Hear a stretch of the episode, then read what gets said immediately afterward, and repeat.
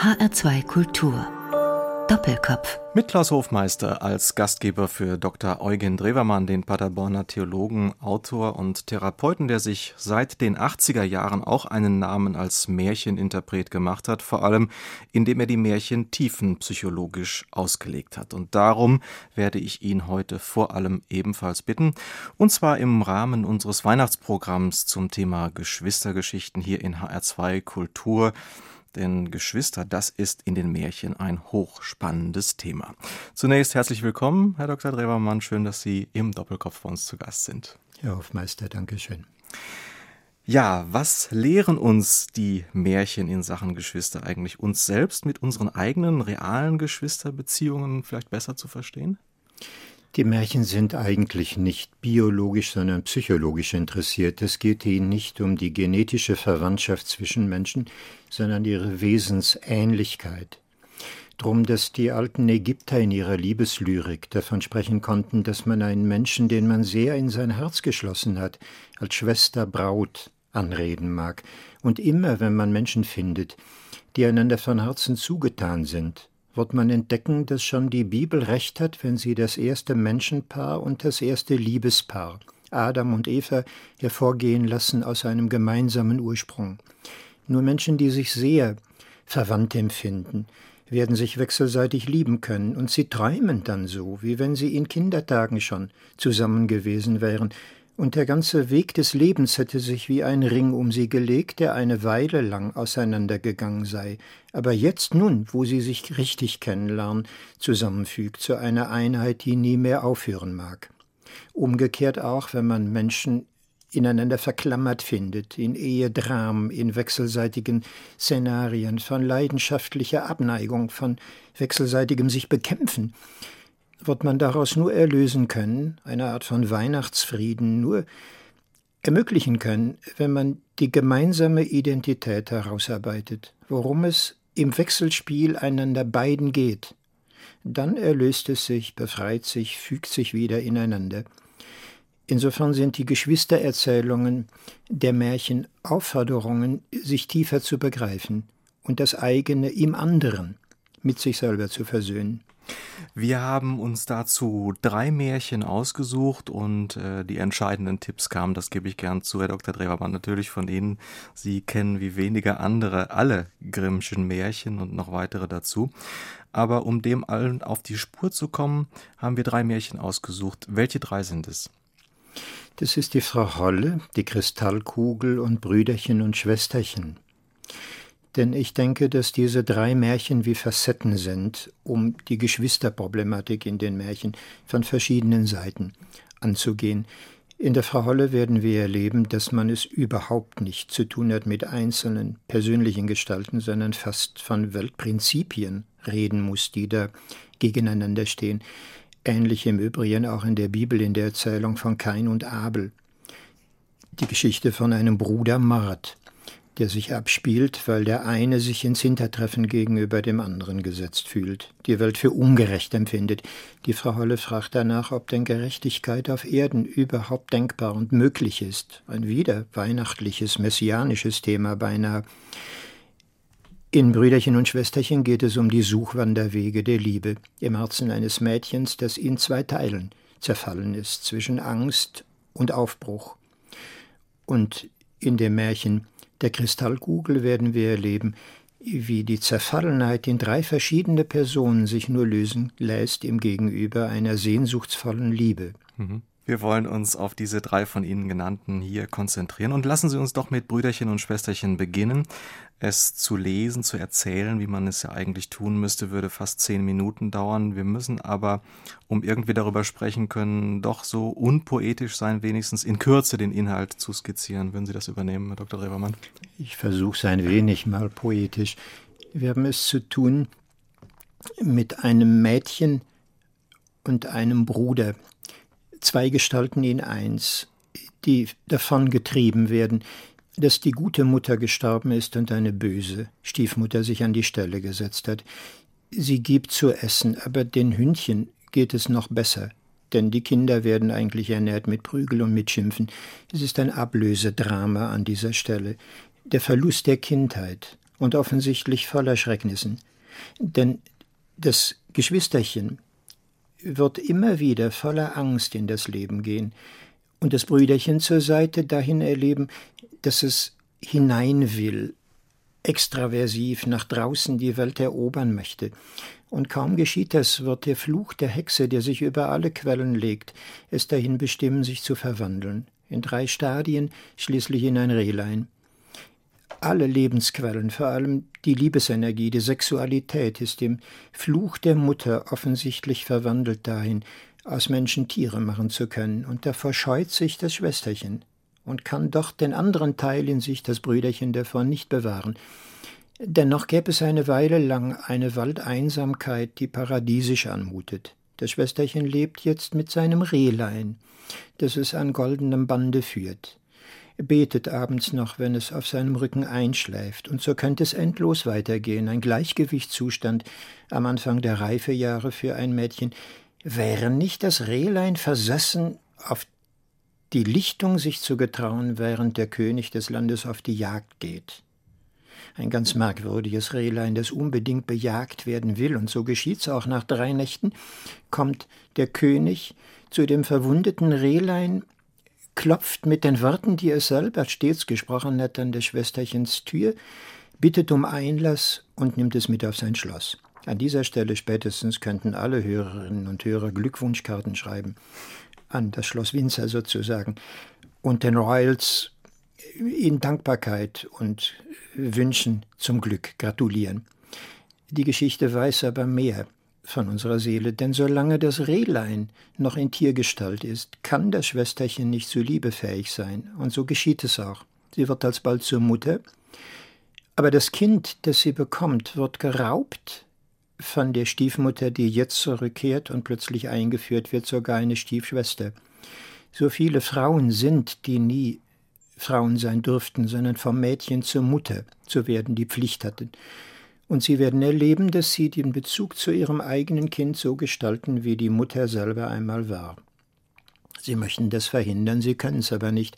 Mit einem Wort aus diesem Mädchen wird ein Schlossgespenst, das Abschied nimmt.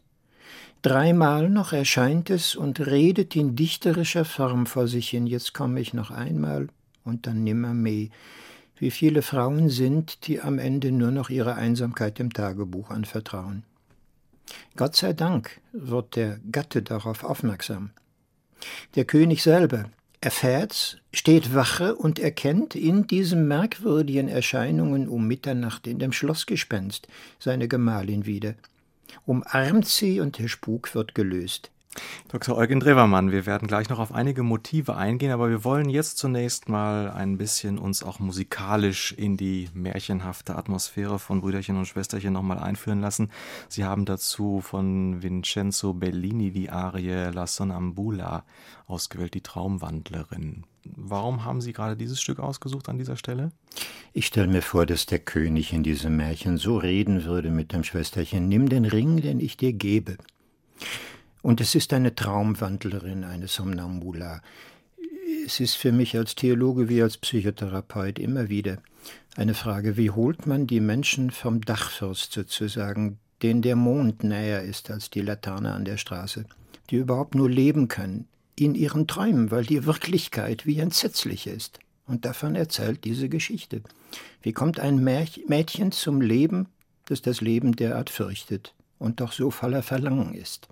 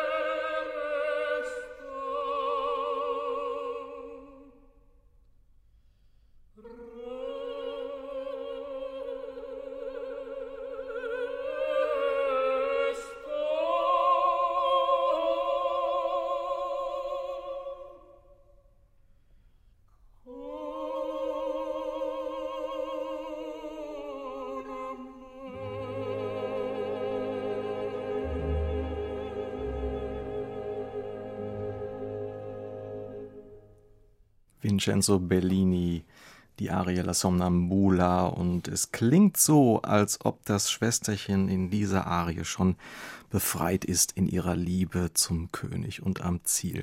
HR2 Kultur, der Doppelkopf mit Klaus Hofmeister und dem Theologen und Märchendeuter Eugen Drewermann aus Paderborn. Um Geschwister in den Märchen bei den Brüdern Grimm kümmern wir uns und wir haben ein bisschen bereits von Brüderchen und Schwesterchen gehört.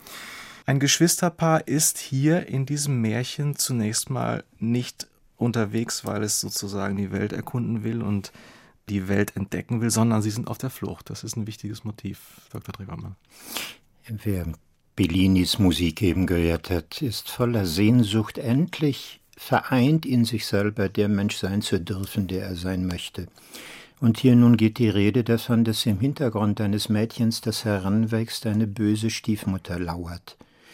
Fast ist es wie ein Trost, wenn man sagt, keine Mutter hat die Macht, nach Märchenart zu einer Hexe zu werden, außer die Tochter hätte sie sehr lieb und wäre mit ihr aufs engste verbunden.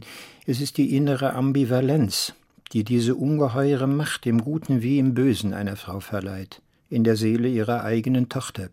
Und diese Zwiespältigkeit teilt auch die Seele dieses Kindes in eine Hälfte, die die Welt voller Angst und Rückwärtsgewandtheit erlebt. Im Grunde möchte das Schwesterchen von der Mutter nicht los, die doch eine Hexe ist oder eine Stiefmutter wird. Gleichzeitig ist der Aufbruch nach draußen unvermeidbar. Und in Angst und Schuldgefühlen traut sich so ein Kind nun zu sich selber und in die Welt hinein, begleitet von dieser anderen Seite, die sich von ihm gelöst hat. Das Brüderchen, voller Verlangen in die Welt, voller Hunger nach Abenteuer. Das ist das Schwesterchen auch. Und man muss es sich jetzt vorstellen. Ein wunderschönes Kind, das nach draußen hin erobernd geradewegs wirkt, voller Lebenslust, immer freundlich, liebenswert. Und man ahnt im Hintergrund kaum die Gegenseite auch, eine verhaltene Schüchternheit, eine Ängstlichkeit im Wesen, immer bereit zu fliehen, grad vor dem, was als Wunsch zum Greifen nahe läge. Mhm. Wer in einem Schwesterchen, das so geschildert wird, nicht immer auch das Rehlein sieht, wird es nicht verstehen. Beim Aufbruch ist es ja noch das Brüderchen. Die Verwandlung in das Rehlein geschieht ja erst an einer Quelle. Sie haben Durst, sie müssen trinken, obwohl äh, dort die Gefahr besteht, dass wenn sie trinken, dass äh, das Brüderchen verwandelt wird in ein Tier. Und da gibt es drei zur Auswahl, den Tiger, den Wolf und dann das Rehlein. Was hat es auf sich mit diesen Tierbildern? Beinahe hätten die beiden im Baum das Leben verschlafen. Sie haben die ganze Welt erlebt, wie wenn der Himmel weinen würde mit ihrer Traurigkeit. Aber nun scheint die Sonne, es wird heiß, und die eigene Energie will nach draußen. Was wir entdecken, ist eine Umkehrung. Es bittet das Schwesterchen förmlich, das Brüderchen, sich nicht zu früh an die Quelle zu wagen, denn alles scheint wie verwunschen. Die Hexe geht immer mit, hat gesehen, wie ihre Kinder fliehen, und die Lebensenergie selber, die fließenden Flüsse in ihrem Terrain, so verzaubert, dass wer daraus trinken würde, in ein Raubtier sich verwandeln könnte, in einen Tiger. Je länger aber der Schwesterchen abwarten lässt, dem Brüderchen gewissermaßen das zu frühe sich hinabbeugen zu den Quellen untersagt, werden die Gefahren langsam verringert. Das wäre die Sexualität. Es wäre als erstes die Sexualgefahr, es könnte mit einem Raubtier ähnlich durchgehen. Anfallartig, da sind Schlungelfantasien, da sind Tiger, die im Untergrund lauern können. Der Wolf ist ebenfalls eine Gefahr in der zweiten Verwandlung. Das ist eine Steppeneinsamkeit. Knurrend, mit glühenden Augen sitzt da ständig jemand neben einem, aber in einer Welt, die tigerähnlich bis zum Horizont gefroren ist. Die Gefühle sind wie erkaltet, aber nicht weniger gefährlich. Das Rehlein schließlich ist wie eine Wunschgestalt so mancher Mädchen. Ein Rehlein, das ist anmutig, das ist wohlgefällig, das ist immer sanft, es tut niemandem etwas. Mhm. Aber, Aber der Preis der Angst, es kann gejagt werden und es muss sehr schnell springen und laufen, um sich zu retten. Ja, es ist ja auch nicht nur ein Schmusetier dann, sondern es hat ja auch eine eigene Dynamik dann. Das Rehlein will ja dann auch, als zur Jagd geblasen wird, will es dabei sein. Was ist denn das für ein eigenartiges Motiv? Brüderchen und Schwesterchen sind in der Einsamkeit einer Waldhütte miteinander und scheinen völlig autark keiner weiteren, von außen kommenden Gestalt bedürftig zu sein. Das ändert sich, als der König des Landes auf die Jagd geht und das Rehlein sein Hifthorn blasen hört. Da muss es hinaus. Und das Schwesterchen begreift, dass das Rehlein das Abenteuer braucht, oder es würde einfach in Sehnsucht und in Einsamkeit vor Traurigkeit vergehen.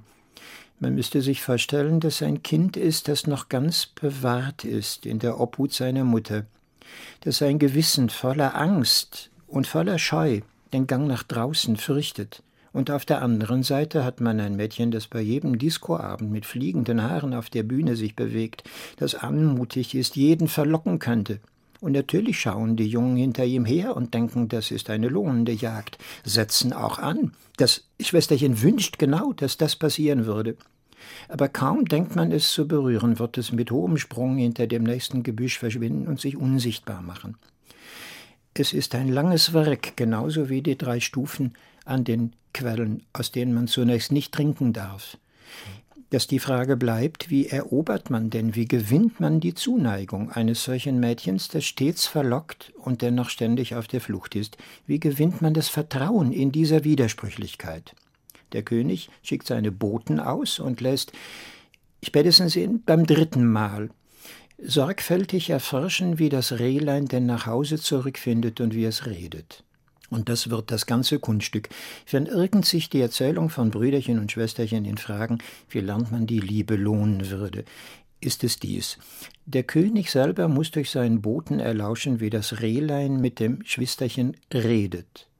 Denn nur so, wie es spricht, wird es das Türlein aufmachen und Einlass gewähren. Der König selber muss die Stimme des Rehleins und den Wortlaut des Rehleins sprechen, um so vertraut zu werden, dass er zum Herzen, muss man nun sagen, des Geschwisterchens Zugang findet. Mhm. Die Rehleinsprache zu lernen ist identisch mit der Angstsprache des anderen. Dass jemand Nein sagt, wenn er Ja meint oder gerade wieder umgekehrt, wenn er sich zurückzieht und verstummt an der Stelle, wo seine tiefsten Wünsche liegen, wenn er ersatzweise alles mögliche Oberflächliche und Unsinnige daherredet, bloß um unentdeckt zu bleiben. Die Liebenden, sie müssen hinter den Versteckungen langsam den Code finden, in dem der andere sich allmählich öffnet, die Rehleinsprache. Die Annäherung der beiden, also des Königs äh, und dem äh, Schwesterchen, führt dazu, dass sie zusammen auf das äh, Schloss ziehen und äh, es geht ja einen Schritt weiter, diese Annäherung. Plötzlich taucht die Mutter wieder auf in dieser Entwicklung. Und das Brüderchen, also das Rehlein, äh, liegt zwar noch dabei, aber spielt jetzt im Moment keine große Rolle. Jetzt tritt die Mutter, die Stiefmutter wieder auf den Plan. Es ist die Geschichte von so vielen Frauen, die ins Leben gestürzt sind, voller Liebe. Sie haben einen Mann gefunden, den sie buchstäblich wie ein König in ihr Herz aufnehmen, für den sie alles zu tun bereit sind. Aber die alte Angst auch die Bereitschaft, sich selber zu opfern bis zum Äußersten, hat keineswegs aufgehört. Die Erlaubnis, eine mündige, eigenständige Frau zu werden mit einem Anspruch auf ein erfülltes persönliches Leben, mit eigenem Glück, ist wie unentfaltet noch. Stattdessen lernen solche Mädchen oft ganz rasch zur Mutter zu werden. Die Beziehung, die eine Frau, die sehr schnell zur Mutter wird, ohne einen eigenen Spielraum zur Entfaltung gehabt zu haben, vor sich sehen wird, ist dass der Kontakt zu den eigenen Kindern vermittelt wird durch all die Erinnerungen, die man als Kind in Bezug zu der eigenen Mutter in sich aufgenommen hat. Und das alte Vorbild voller Schrecken und Zwiespältigkeiten kehrt nun zurück in der Gestalt der Stiefmutter. Es wird sogar hinzugefügt noch eine Stiefschwester. Mhm. Das heißt, wir haben jetzt eine Frau vor uns, die vielerlei ist. Ein Rehlein, das in seiner Lebenslust und Eigendynamik gar keine Rolle mehr spielt – eine Mutter, die ersetzt wird durch seine eigene Mutter, und ein Schwesterchen, das selber sich noch einmal in die eigene Stiefschwester verwandelt. Diese Stiefschwester liegt da wie blind im Bett, bedarf jeder Rücksicht. Der König, wenn er kommt, darf keinen Zugang zu ihr finden. Die Vorhänge sind verhängt. Und er muss die Frau nur noch betrachten als die Mutter des Kindes. Diese Frau erzählt uns, das Märchen verwandelt sich in ein Schlossgespenst, es lebt selber überhaupt nicht mehr. Fragt man es, wer bist du eigentlich als Frau, bekäme man keine Antwort mehr, sondern die Rehleinsprache jetzt vertraut sich dem eigenen Tagebuch an. Eine abschiedliche Sprache, jetzt komme ich noch dreimal, zweimal, ein letztes Mal. Es ist die Suche nach dem Reh und dem Kind. Dem Letzten, was in der eigenen Seele und dem, was man hervorgebracht hat, einem selber noch gehören möchte. Die Beziehung zum Mann ist wie erstorben. Jetzt kommt am Ende und äh, damit müssen wir dann im Grunde beim Brüderchen und Schwesterchen dann auch das Finale einläuten, dann der König auf den Plan, im Grunde so als Retter, nicht wahr? In diesem Moment wird er es und man könnte so vielen Ehen, die Ähnlichkeit mit dieser Geschichte haben, es nur wünschen. Der König ist nicht damit einverstanden, dass da irgendetwas spukt. Er war damit einverstanden, konnte gar nicht anders, als dass seine Frau in der Mutterrolle aufging, aber jetzt will er es wissen. Und er erkennt in diesem Schattendasein dessen, was er mal geliebt hat, die ursprüngliche Frau wieder. Das kann nach 15 Jahren, 20 Jahren sein, die Kinder sind inzwischen im Studium, aber die Eheleute fragen sich, was haben wir mal aneinander geliebt? Was finden wir nach all den Jahren aneinander wieder? Und wie können wir einander so umarmen, dass es sich noch einmal erfüllt in der alten Vitalität, die so noch nie war. Es ist der Beginn dann auch, dass das Rehlein aufhört, dann Rehlein zu sein. Es ist die Erlösung dieser verängstigten Hinterwelt des Frauseins. Mhm. Und nun kommt es zusammen und wird glücklich. Eine Erlösung zur Liebe. HR2 Kultur mit Eugen Drewermann und dem Thema Geschwister im Märchen. Und wir haben uns gerade mal sehr genau Brüderchen und Schwesterchen angeschaut. Jetzt wieder eine musikalische Zäsur. Dr. Drewermann hat ausgesucht von Dvorak Rusalka, die Ode an den Mond. Weshalb haben Sie das getan? Weil es mich an Pushkin erinnert, in Eugen Onegin. Er redet nicht von dem bösen Wort Pubertät. Keine Frau, kein Mädchen möchte je in diesen Krankheitszustand gekommen sein. Er lässt aber Tatjana davon reden, dass es die Tage der träumenden Monde gäbe.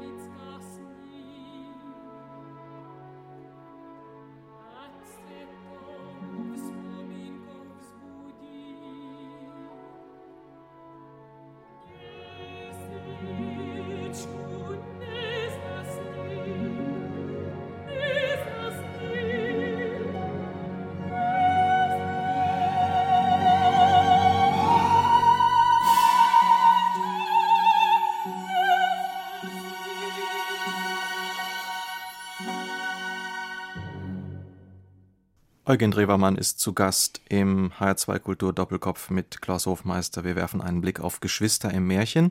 Und ein sehr populäres Geschwistermärchen ist ja die Frau Holle.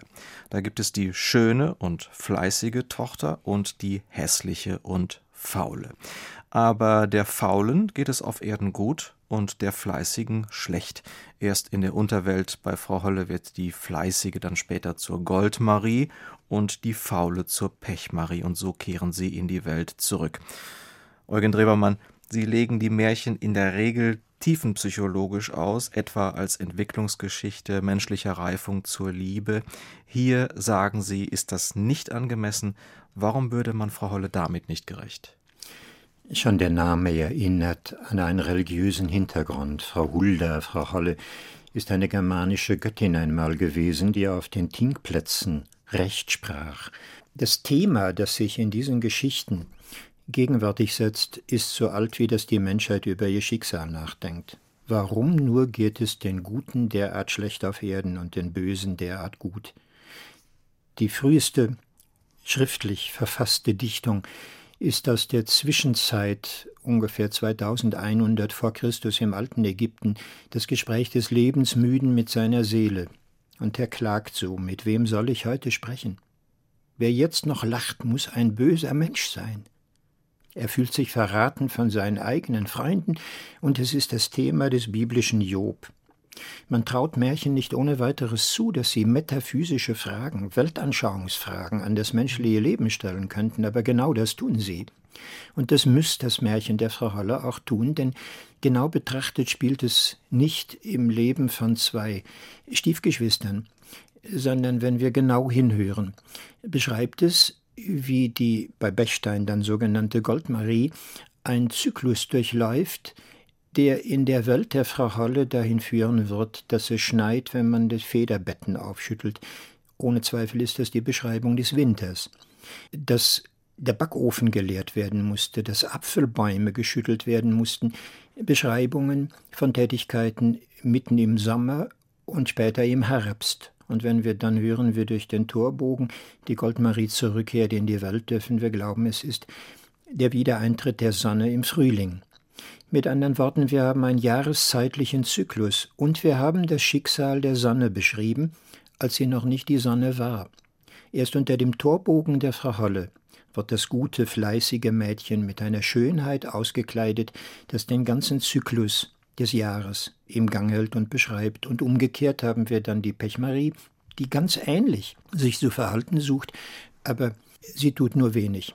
Der Mond ist wie die Gegengestalt der Sonne, in seinem Schicksal sehr ähnlich, aber dramatisch unterschrieben durch seine Faulheit. Und dafür wird er bestraft. Er ist fleckig, des Nachts am Himmel zu sehen, fängt groß an, wird aber immer weniger und am Ende verschwindet er sogar ganz. Auch das zyklisch im Verlauf eines Monats. Wenn wir zwei Gestalten haben, die als Sonne und Mond am Himmel stehen, haben wir im Grunde eine Weltschöpfungsmythe vor uns. Und eine solche Geschichte muss erklären, welch eine Ordnung auf Erden herrscht. Kann die Weltordnung derart ungerecht, stiefmütterlich umgehen mit den Besten? Die normale Antwort ist, man muss halt im Leben sehen, wie man durchkommt, man muss mit den Wölfen heulen, sich arrangieren, Kompromisse schließen. Dieses Märchen nimmt in der Gestalt der Goldmarie uns Menschen so ernst, dass sie keine faulen Kompromisse schließen, sondern bis zum Äußersten gehen. Das Mädchen spinnt sich die Spindel blutig am Weltenbrunnen im Westmeer, so wie die Sonne jeden Abend dort untergeht, gülden, verblutend und die Stiefmutter zwingt es, in diesen Brunnen hinabzusteigen. Wenn wir nur auf der Ebene schon des Anblicks der Sonne blieben, müssten wir im Erbe dieser alten Mythen sagen, wenn du die Sonne untergehen siehst am Abend, wie sterbend vor deinen eigenen Augen, und dich damit identifizierst, du hast keinen Ort mehr wirklich zu sein, schließ dich dem Gang der Sonne durch die zwölf Stunden der Nacht an. Es geschieht, dass sie wieder hervorgeht, erneuert und schöner denn je. Geh durch das Dunkel mit der Sonne und glaube, dass das Licht wiederkommt. Die Frau Holle erzählt uns, dass das Mädchen, als es durch den Brunnen hinabfällt, die Welt nochmal ganz neu entdeckt. Es findet sich auf einer Wiese wieder und es erwacht. Mhm. Und nun lernt es, die Dinge mit sich sprechen zu hören. und ihnen gut zu sein, einfach weil sie es brauchen. Das Unrecht erlebt sich immer, wenn wir glauben, für das, was wir tun, belohnt zu werden. Aber die ganze Kunst in der Geschichte von Frau Holle ist, dass wir lernen, das Gute zu tun, einfach weil die Dinge ringsum, die Menschen an unserer Seite es brauchen. Mhm. Dieser Gehorsam in die Bedürftigkeit dessen, was uns umgibt, meint diese Geschichte, belohnt sich am Ende selber. Es ist ja so, dass hier im Grunde zwei Welten aufgezogen werden. Einmal sozusagen das Haus der Welt, äh, wo die Stiefmutter regiert, und dann aber auch das Reich der Frau Holle sozusagen. Ist die Botschaft, äh, dass es eigentlich im Innersten der Welt gut und gerecht zugeht? Ganz genau. Wenn man fragt, wo ist denn jetzt die Wiese, auf welcher die Goldmarie wacht, müsste man sagen, in uns selber. Wir haben uns räumlich nicht verändert, wir sitzen am gleichen Tisch, aber unsere Weltbetrachtung hat sich abgesenkt und vertieft. Wir sind nicht mehr an der Oberfläche, dass wir glauben, das Gute belohnt sich durch sich selber. Wenn man lernt, das Gute zu tun, ohne zu spekulieren auf Belohnung, reinigt und klärt es sich in sich selber. Auf dieser unteren Ebene der Welt braucht man keine Belohnung mehr von außen, sondern man hat sein Gleichgewicht gefunden. Und kann damit auch wieder in der, im Haus der Welt später leben, denn das ist ja auch eine Rückkehrgeschichte. Es ist ja kein Idealismus oder nicht etwas, was dann auf der Welt nicht mehr stattfände, sondern es ist irgendwo realistisch, oder? Der einfache Vorwurf wäre, da träumt sich jemand in eine Anderswelt hinein, ein Idealist, der mit der Wirklichkeit nichts mehr zu tun hat. Aber dieses Märchen stellt uns eine einfache Frage. Vergiss mal jetzt das ganze Drumherum, das Prämiensystem der Oberfläche und frag dich, welche Menschen an deiner Seite du wirklich für Gold wert hältst, für wirklich liebenswert. Dann werden es diese sein. Mhm. Sie entdecken sich als die Menschen, die du nur umarmen könntest dafür, dass es sie gibt. Und diese brauchen keine äußere Belohnung mehr. Sie sind Gold wert. Sie tragen den Schimmer der Frau Holle an sich, würde dieses Märchen erzählen. Und dann kehrt es sich um. Du kannst es auch anders probieren. Ich stell's dir mal vor, in der Pechmarie, da hast du jemanden, der will unbedingt ganz schnell zum Erfolg. Er will unbedingt in dieser Welt was werden, Karriere machen, tüchtig sein, nach außen treten, was zu sagen haben, aber er tut es nur in Imitation. Man fragt sich oft, was denn das Böse sei im Unterschied zum Guten, dafür kann es viele Antworten geben. Die Dynamik der Angst ist vielleicht tiefer, die Frau Holle würde uns antworten, wie Walter Benjamin das ganze sogenannte Dritte Reich und viele Abarten der Politik geschildert hat. Eine Talmi-Schönheit. Die Ästhetisierung des Politischen, meinte Walter Benjamin, erklärt uns den Faschismus auf der Bühne des sogenannten Dritten Reichs. Man will etwas werden, ohne etwas zu sein. Man will zugreifen nach einem Ergebnis, für das man nichts wirklich getan hat innerlich. Man hat nie an sich selber gearbeitet, man ist selber nie gereift. Man imitiert die Belohnung, die in dem Guten liegt, weil es am Ende wirklich schön ist, von mhm. innen her. Aber man ist nicht bereit, die Opfer dafür zu bringen. Und dann verrät es sich an sich selber. Man wird imprägniert mit der Hässlichkeit, die man sich damit einhandelt. Natürlich hoffe ich, dass auch die Pechmarie ihre Chance hätte. Aber davon erzählt dies Märchen nicht mehr. Es berichtet, dass es eine Gerechtigkeit des Herzens gibt, die am Ende unausweichlich wird. Eugen Drewermann in HR2 Kultur Doppelkopf und wir machen jetzt wieder eine musikalische Atempause. Sie haben von Tarrega die Secuerdos de la Alhambra ausgesucht. Und was hat Sie dazu inspiriert? Es sind spanische Gärten und der Traum an einen Brunnen, der geschaffen wird. In gewissem Sinn dadurch, dass man ihn verdient hat. Die Welt könnte eine reine Wüstenei sein und man hätte nichts zu leben. Aber der Traum ist, in der Rückerinnerung an ein verlorenes Paradies.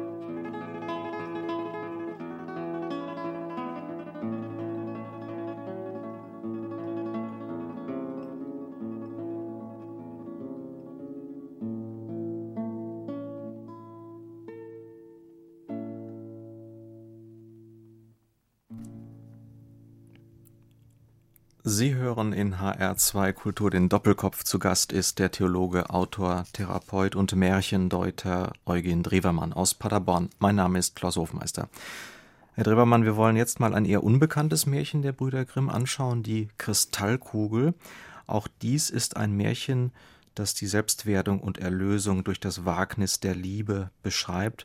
Und am Anfang sind es drei Brüder, die da einem unglücklichen Elternhaus entstammen mit einer dämonischen Mutter und einem abwesenden Vater, aber die drei sind schon beim Aufbruch weitgehend entmenschlicht dargestellt, also zwei von ihnen zumindest werden als Tiere auch dargestellt. Was steckt dahinter? Wir haben eben gehört, wie Taregas Musik dahin führt, eine Gitarre in sich selber zu verdoppeln und aus einem scheinbaren Monolog ein Zwiegespräch der Seele zu machen, so ist es, wenn wir sehr glücklich sind. Aber wenn wir sehr unglücklich sind, kann es sein, dass unsere Seele zersplittert. Und davon spricht im Ausgang zunächst die Geschichte von der Kristallkugel. Sie hat das Format eines Motivs, das wir aus der Weltliteratur, aus der Feder Dostojewskis kennen, die Brüder Karamasow. Auch da drei Brüder, die im Ringen um eine einzige Person, die sie lieben möchten. Zwischen Schuld, Sehnsucht, und Läuterung sich bewegen. Ganz ähnlich hier. Eine Mutter ist dabei, ihren eigenen Sohn in drei Fluchtrichtungen zu treiben, die in sich widersprüchlich, aber am Ende hilfreich zueinander werden. Da ist das erste die Verwandlung in einen Adler. Man müsste sagen, ein Junge, der seine Mutter fürchtet, kann hineinflüchten in eine Rationalität, eine weltübergreifende Geistigkeit, ein Idealismus, der Trieb, entbunden ist und keinerlei Erdenschwere mehr zu kennen scheint, zieht am Himmel seine Kreise, beobachtet die ganze Welt unter sich und weiß kaum noch, wie viel Angst er hat. Die andere Verwandlung geschieht in einen Walfisch, abgründig und tief. Ein Bild etwa, wie wir es bei Dostojewski finden in Dmitri Karamasow, im Unterschied zu Iwan, von dem der Bruder Aljoscha später sagen kann, er ist wie Staub, den der Wind aufweht. Diese Tiefe steht nicht für die geistige Rationalität, sondern eher für die Unterwelt von Leidenschaft, Empfindung und Trieb. Dimitri wird in seinen Läuterungsfantasien sich vorstellen wie einen unterirdischen, verfluchten Bergarbeiter, der die Neigung, seinen Vater zu ermorden, abbüßen muss. Er hat den Mord nicht begangen, aber er fühlt sich schuldig für seine eigenen Wünsche, für seine Leidenschaft, für seine Triebhaftigkeit, die er kaum zu beherrschen vermag. Und nun müsste man sich denken, beides kann in ein und demselben Menschen liegen.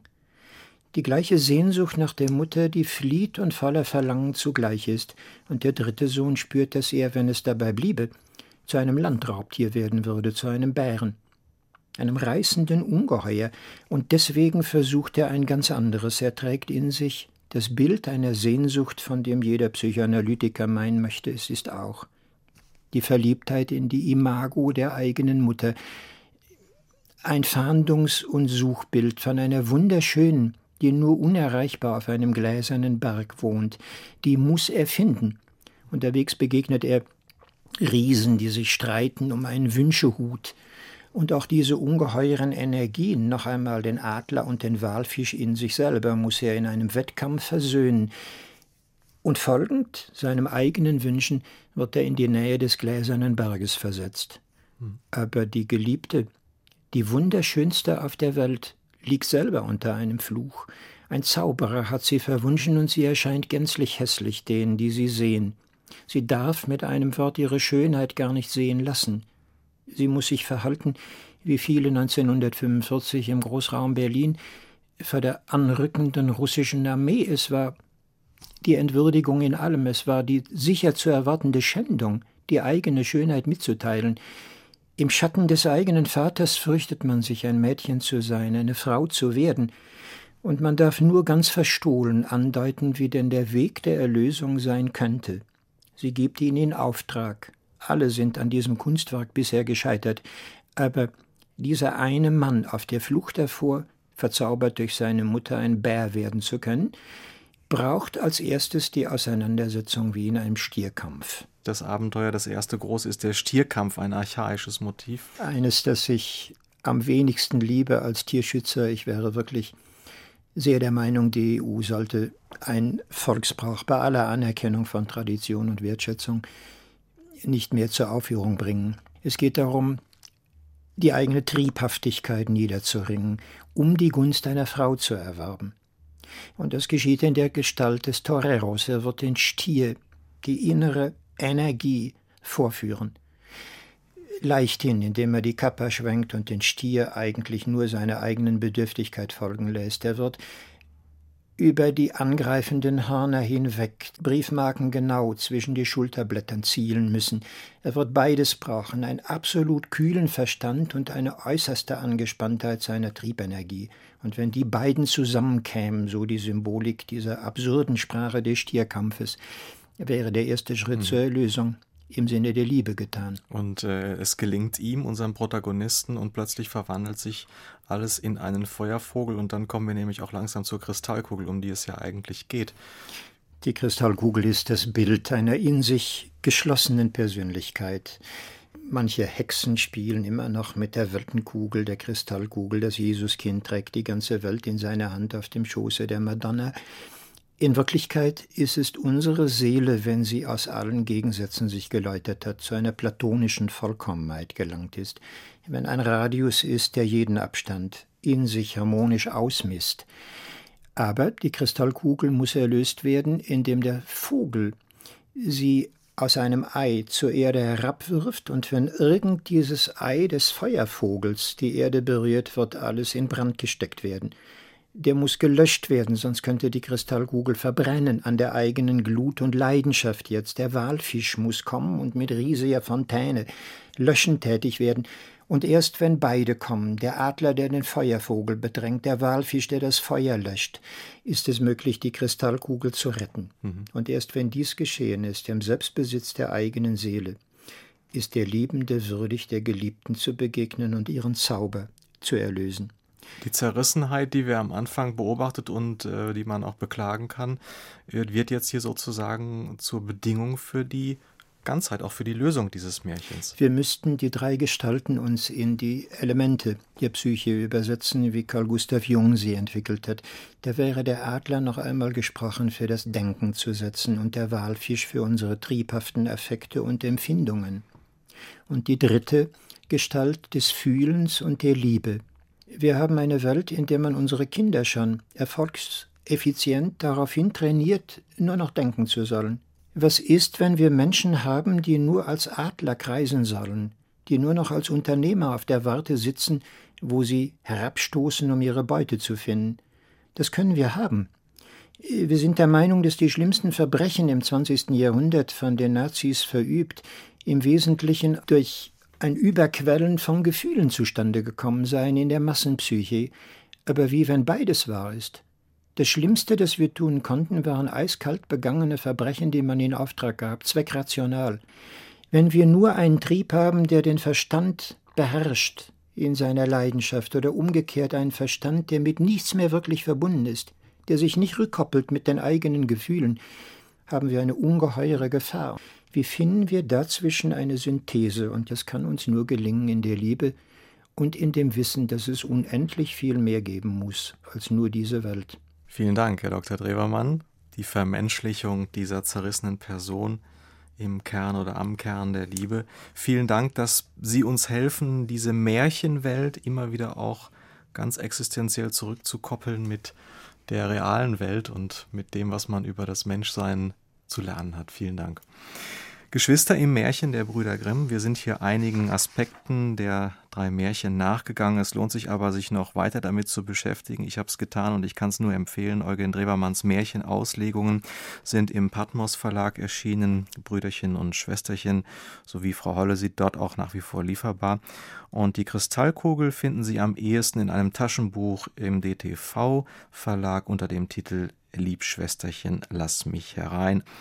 Ihnen, liebe Hörerinnen und Hörer, vielen Dank für Ihr Interesse und auf Wiederhören, sagt Klaus Hofmeister.